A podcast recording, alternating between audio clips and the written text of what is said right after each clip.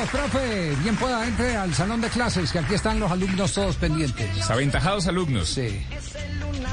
Bueno, Javier, compañero mesa de trabajo y todos los oyentes en Colombia.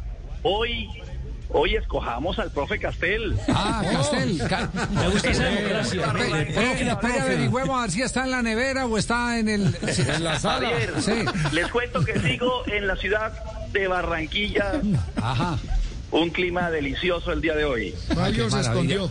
Como siempre, rico. Está en el paraíso, está en el paraíso. Estoy en el paraíso, sí señor. Tú lo has dicho, tú lo has dicho. Papito, en el paraíso.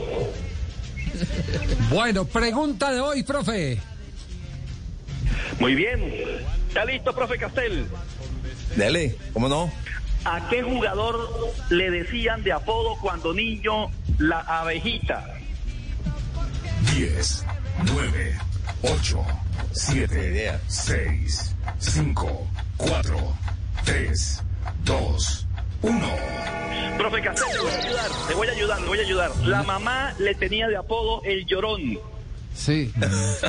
Tremenda ayuda. ¿A qué jugador de niño le decían la abejita? Y la mamá le decía el llorón. Señor Javier, vamos a dejársela a los oyentes y en 50 minutos damos la respuesta. Yo ¿A conocí qué una jugador- nacional. ¿A qué jugador de fútbol? Ah. Pe- Pero puede, pero puede dar, puede dar eh, eh, ¿Otra más pista? puede- una pista, sí, pero ya es de- ya no hay respuesta aquí de la mesa. Ya es de los oyentes enseguida. ¿Puede dar otra Una pista? pista, Sí, sí, una sí. pista. Es uno de los mejores jugadores del mundo en la actualidad. Señor, ya no doy más pistas. Bueno, uno de los mejores jugadores del mundo en la Lo, actualidad. lo único que le pediría es que diga en qué liga. No. ¿Cuántas ligas hay mucha pista, mucha, Mucha pista. pista. Sí, no, no. Que su apellido es Maya, la abejita Maya, no, tampoco. A todos los oyentes en Colombia, dos, pi- tres pistas.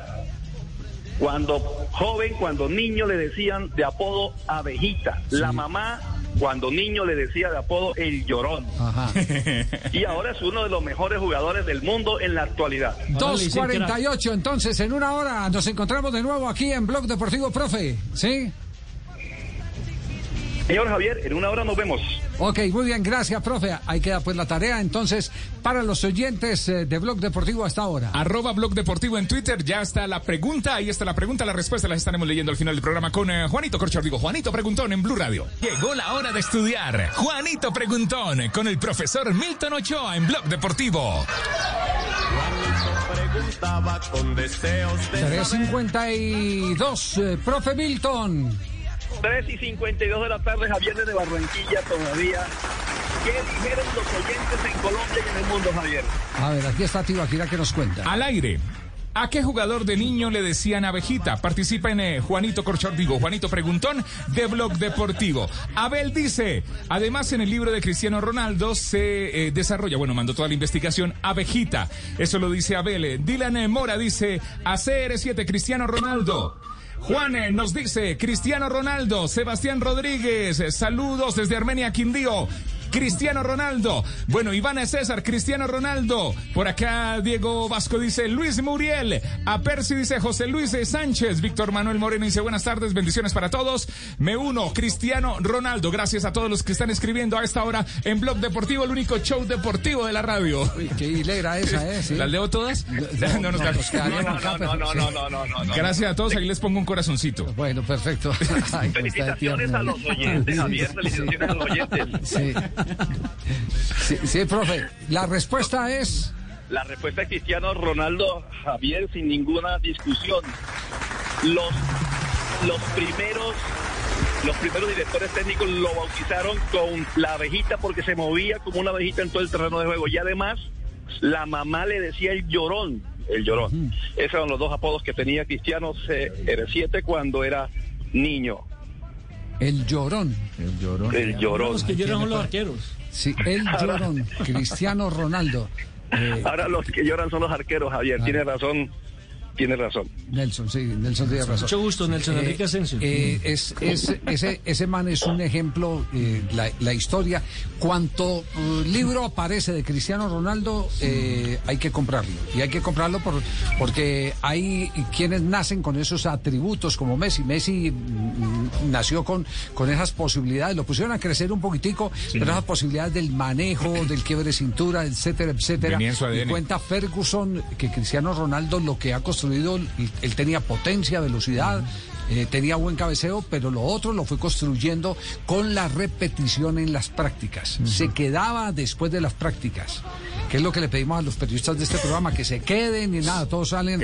cinco Camilo. Juan salen, sí.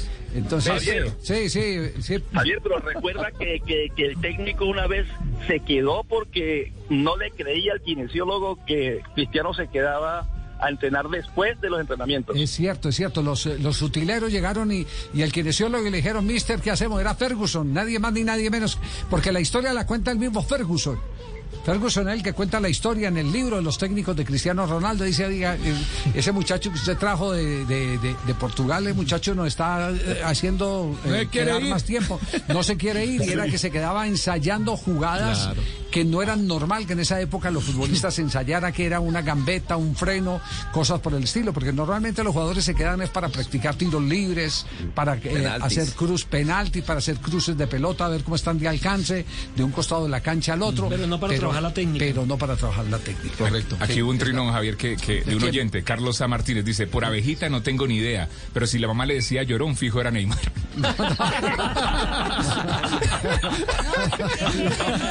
Llorica. mi mejor amigo. Mi mejor amigo lo reveló porque cuando empezó a jugar fútbol a los 8, 7, 7, 8, 9 años en el barrio, pues cuando no tenía el balón decía que él lloraba. Entonces por eso es que le decían el llorón. Ah, ya, Javier, ya. Sí, profe. Cuadrado, tam- Cuadrado también dice maravillas de, de- de Cristiano, sobre todo en la disposición que tiene para seguir entrenando como el primer día, ¿cierto, Javier? Sí, sí, sí, sí. Y eh, eh, mañana, si Dios lo permite, vamos a, a tener la oportunidad de conversar en este programa con Juan Guillermo Cuadrado. Qué bueno. Si Dios lo permite, eh, hemos concertado una cita, Entrevista al cuadrado. entrevista con Cuadrado, eh, porque hace el lanzamiento del libro. Eh, va a dar una rueda de prensa, etcétera, y, y- y va a ser interesante el, el que un hombre eh, que es eh, nacido eh, en cuna humilde pueda hoy no mirar hacia adelante para envidiar lo que los demás tienen, sino mirar hacia atrás para establecer sus logros. Ese es Juan Guillermo Cuadrado, el mejor jugador colombiano de los últimos años a nivel internacional. Profe, un abrazo.